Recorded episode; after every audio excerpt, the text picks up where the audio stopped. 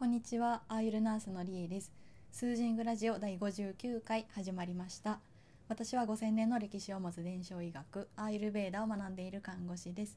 アーユルベーダの知恵から生き方を発信していきます。この配信は、ポッドキャスト、スタンド FM でお聞きいただけます。質問やメッセージ等は、インスタグラムのダイレクトメールか、スタンド FM のレター機能で募集していますので、送っていただけると嬉しいです。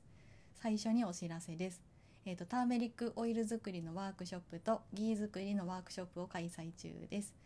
オンラインだと Zoom で1対1か、えーと、島の島在住の方は対面でも行っていますのでご興味のある方はインスタグラムをチェックしてみてください。はい、皆さんいかがお過ごしですか？今日の種子島は久しぶりに晴れていますね。洗濯を回して掃除をしてっていう感じで、えっと、午前中過ごしていました。で今日は珍しく台本なしで撮ってるんですけど いつも実は台本があるんですけど今日はですねさっきまで、えっと、サットンガを受けてました私ヨガを、えっと、学び始めたんですけど、えっと、サットンガってお話し会のようなものかなと思ってるんですけど、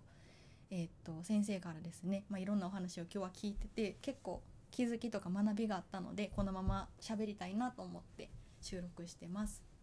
はい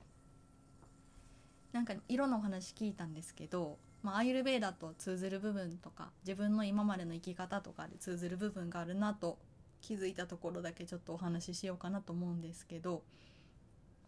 なんか自分を大切にしないとなんかいろいろ大事なことが見えてこないなっていうところが今日は結構大きくってそうまあまあ自分らしく生きるためには何が必要かって最初にお話があったんですけどまあ自分を知ることってまあ、アイルベーダを勉強しててもやっぱ自分を知ることってすごく大事だなと思うんですけど自分のやりたくないことを知ることっていうのも自分が逆に何をしたいかっていうのが明確になるっていうお話だったんですよね。これ確かにと思ってやりたくないことなんか嫌だなとか手放したものとかが改めて考えるとやっぱりあるんですよね私にも。それをまあ振り返ってみると無理を続けることとか自己犠牲を払い続けることとか我慢を続けることあと違和感のあることを続けることっていうのはすごく私にとっては嫌なことできないこと。うん。なんか自分が望んでないものと違うことを続けるとか例えば私の場合だったらなんか医療に関してもそうだったんですけどあの何て言うんだろうな西洋医学を否定してるわけじゃなくって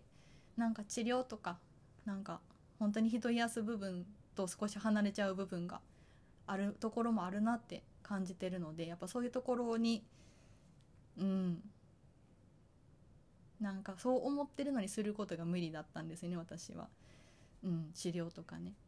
そう急性期的な医療ってむっちゃもう西洋医学かなり優秀だと思うんですけどなんか慢性的な治療とかこの人に本当にこの治療とかそういう感じることすらも私にはちょっと厳しくって。うん、やろうと思えばできますけどなんかそうやって違和感感じること続けることっていうのは私にとっても結構ストレスだったななんて思思い出してましたね。うん、あとはまあなんか意味のないネガティブとかね病院で働いてたらありますよね。なんか人間関係とかもそうだと思うんですけど。うん。そう。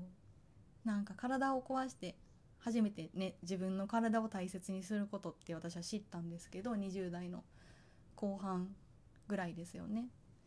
うん、でもなんか自分が整うと自分らしく生きられるって本当にそうだと思うんですけどアーユルベーダっていうのは体とか心のメンテナンスの部分すごく大きいのでうん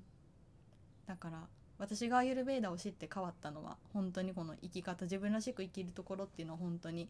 むっちゃ当てはまるなと思って今日のこのサットンガでのお話もかなりそれを再確認しました。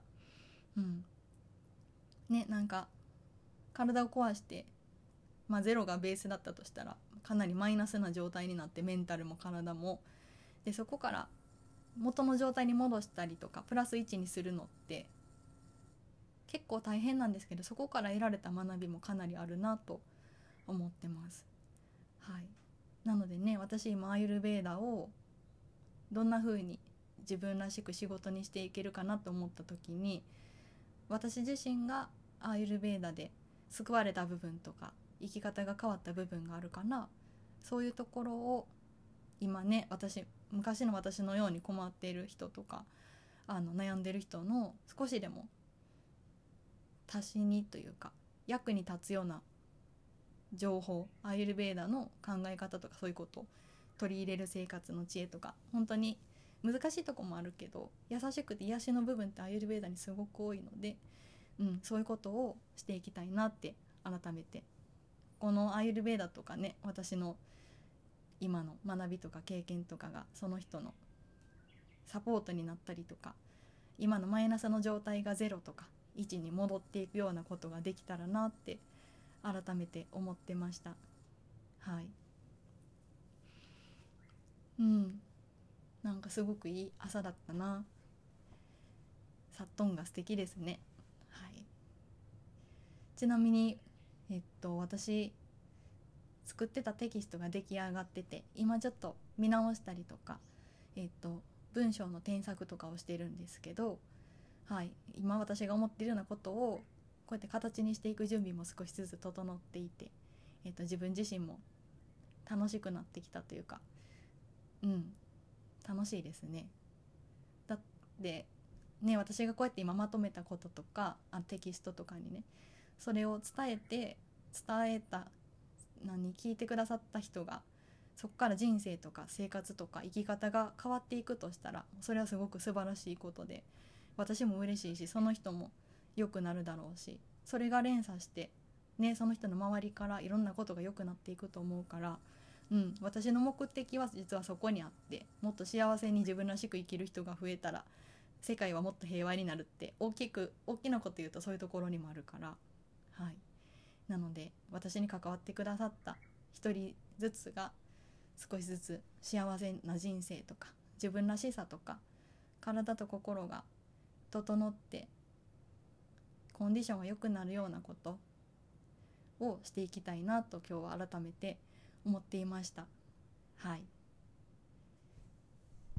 今日はこんな感じで雑談雑談っていうかサットンガを受けて今感じていることっていうのをお話ししましたはい最後まで聞いていただいてありがとうございました。りえでした。